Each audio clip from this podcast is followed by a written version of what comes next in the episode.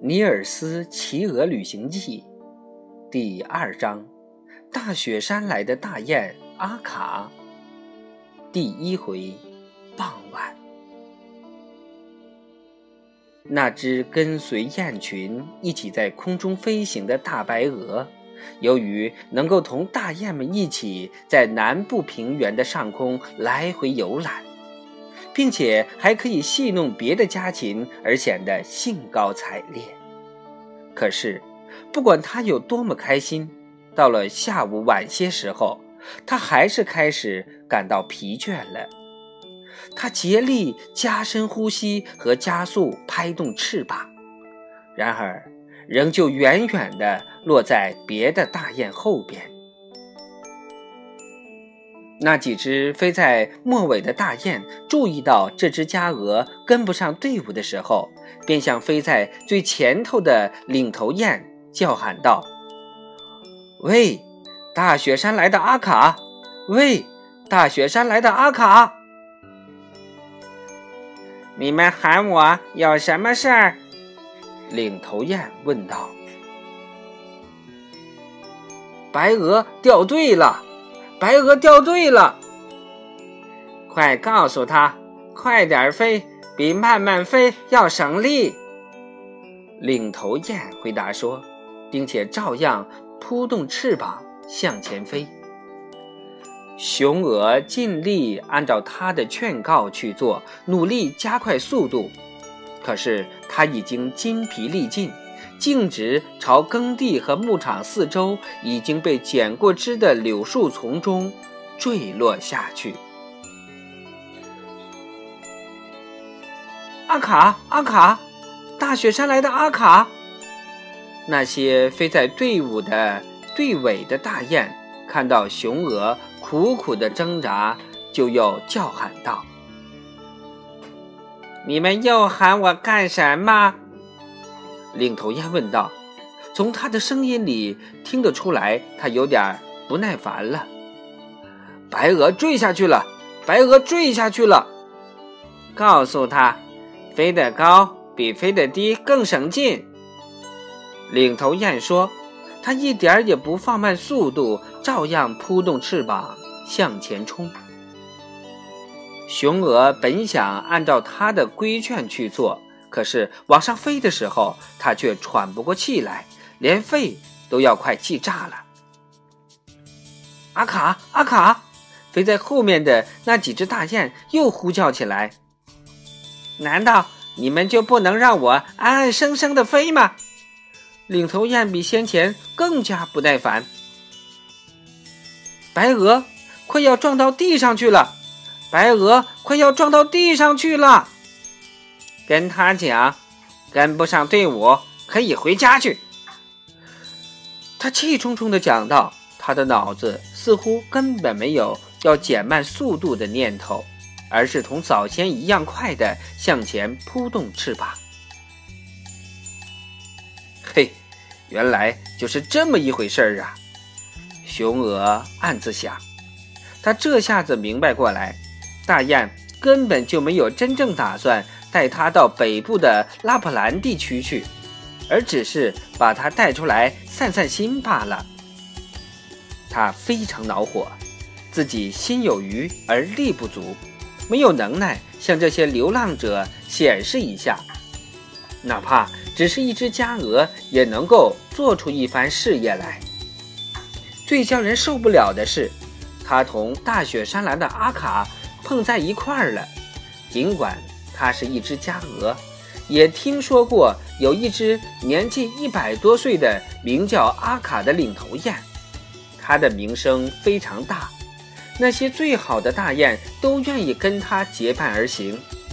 不过，再也没有谁比阿卡和他的雁群更看不起家鹅了，所以他想让他们看看，他跟上他们是不相上下的。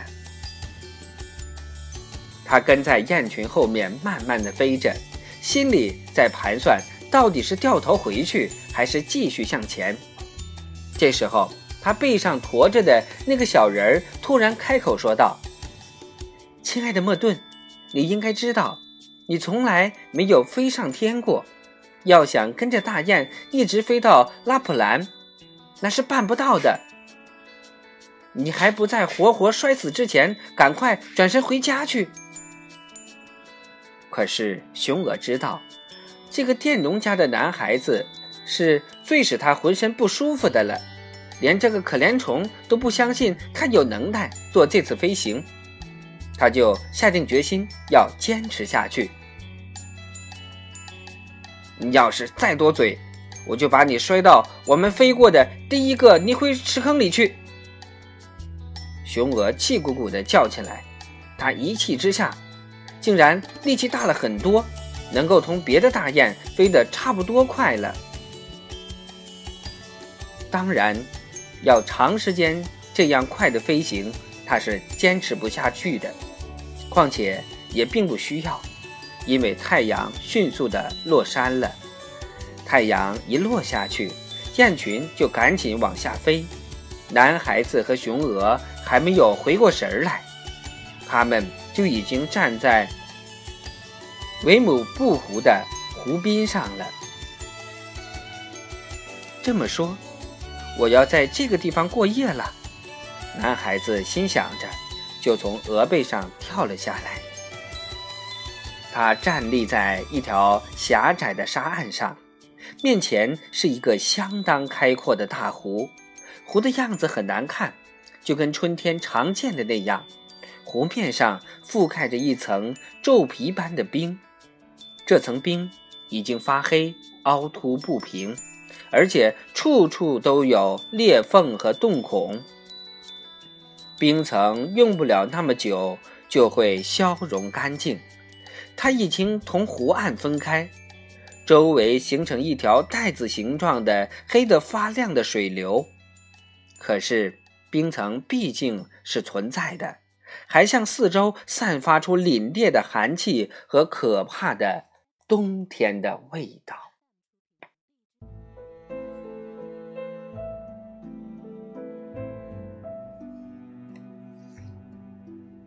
湖对岸好像是一片明亮的开阔地带，而雁群栖息的地方却是一个大松树林。看样子，那片针叶林有股力量，能够把冬天拴在自己的身边。其他地方已经冰消雪融，露出了地面，而在松树枝条繁密的树冠底下，仍然残存着积雪。这里的积雪融化了，又冻起来，所以坚硬的像冰一样。男孩子觉得他来到了冰天雪地的荒原，心情苦恼，真想嚎啕大哭一场。他肚子咕噜咕噜，饿得很，已经有整整一天没有吃东西了。可是到哪儿去找吃的呢？现在刚刚三月，地上或者树上。都还没有长出一些可以吃的东西来。哎，他到哪里去找食物呢？有谁会给他房子住呢？有谁会为他铺床叠被呢？有谁来让他在火炉旁边取暖呢？又有谁来保护他不受野兽伤害呢？太阳早已隐没。湖面上吹来一股寒气，夜幕自天而降，恐惧和不安也随着黄昏悄悄地来到。大森林里开始发出淅淅沥沥的响声。男孩子在空中遨游时的那种兴高采烈的喜悦已经消失殆尽，他惶惶不安地环视他的那些旅伴，除了他们之外。他是无依无靠的了。这时候，他看到那只大雄鹅的境况比自己还要糟糕。它一直趴在原来降落的地方，样子像是马上就要断气一样。它的脖子无力地瘫在地上，双眼紧闭着，它的呼吸也变得细如游丝。亲爱的。大雄鹅莫顿，男孩子说道：“试着去喝点水吧。”这里离开湖面只有两步路。”可是大雄鹅一动也不动。男孩子过去，对动物很残忍，对这只雄鹅也是如此。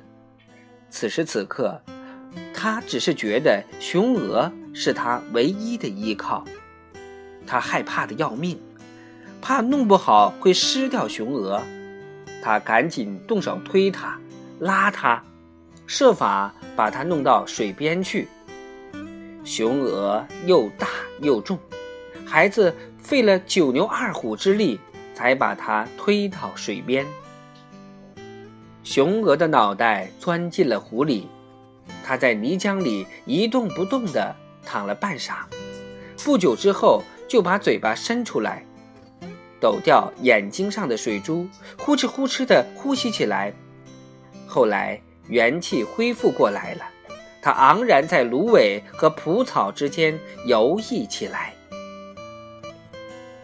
大雁们比它先前到了湖面上，它们降落在地面上后，既不照料雄鹅，也不管鹅背上驮着的那个人，而是扎着猛子钻进水里。它们游了泳，刷洗了羽毛，现在正在吮啜那些半腐烂的水浮莲和水草。那只白鹅交上了好运气。一眼瞅见了水里有条小鲈鱼，它一下子把鱼捉住，游到岸边，将鱼放在男孩子面前。这是送给你的，谢谢你帮我下到水里。”他说道。在这整整一天的时间里，男孩子第一次听到亲切的话，他那么高兴。真想伸出双臂，紧紧地拥抱住雄鹅的脖子，但是，他没有敢这样冒失。他也很高兴能够吃到那个礼物，来解解他的饥饿。开头他觉得他一定吃不下生鱼的，可是饥饿，逼得他想尝尝鲜了。他朝身上摸了摸，看看小刀。带在身上没有，幸好小刀是随身带着的，拴在裤子的纽扣上。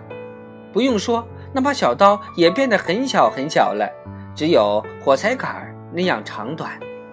行啊，就凭着这把小刀把鱼鳞刮干净，把内脏挖出来，不消多少时间，他就把那条鱼吃光了。男孩子吃饱之后，却不好意思起来。因为他居然能够生吞活剥的吃东西了，哎，看样子我已经不再是个人了，而是一个货真价实的妖精了。他暗自想到。在男孩子吃鱼的那段时间里，雄鹅一直静静地站在他身边。当他咽下最后一口的时候，雄鹅才放低了声音说道：“我们。”碰上了一群趾高气扬的大雁，他们看起不起所有的家禽。是啊，我已经看出来了，男孩子说道。倘若我能够跟着他们一直飞到最北面的拉普兰地方，让他们见识见识，一只家鹅也照样可以干出一番轰轰烈烈的事业。这对我来说是十分光荣的。哦。男孩子支吾的拖长了声音，他不相信雄鹅果真能够实现他的那番豪言壮语，可是又不愿意反驳他。不过，我认为光靠我自己单枪匹马的去闯，那是不能把这一趟旅行应付下来的。”雄鹅说道。“所以，我想问你，你是不是肯陪我一起去，帮帮我的忙？”男孩子当然除了急着回家之外，别的什么想法都没有，所以他一时之间不知道应该怎么回答才好。我还以为你和我，咱俩一直是冤家对头呢。他终于这样回答说：“可是雄鹅似乎早已把这些全都抛到脑后去了。他只牢记着男孩子刚才救过他的命。我只想赶快回到爸爸妈妈身边去。男孩子说出了自己的心思。那么，到了秋天，我一定把你送回去。”雄鹅说道。“不把你送到家门口，我是不会离开你的。”男孩子思忖起来，隔一段时间再让爸爸妈妈见到他。这个主意倒也挺不错。他对这个提议也是一点儿也不动心吗？不，他是动心的。他刚要张口说他可以同意一起去的时候，就听见他俩背后传来了一阵呼啦啦的巨响。原来大雁们全都从水中飞了起起来，站在那儿抖掉身上的水珠，然后排成长队，由领头雁率领，朝他们这边飞过来了。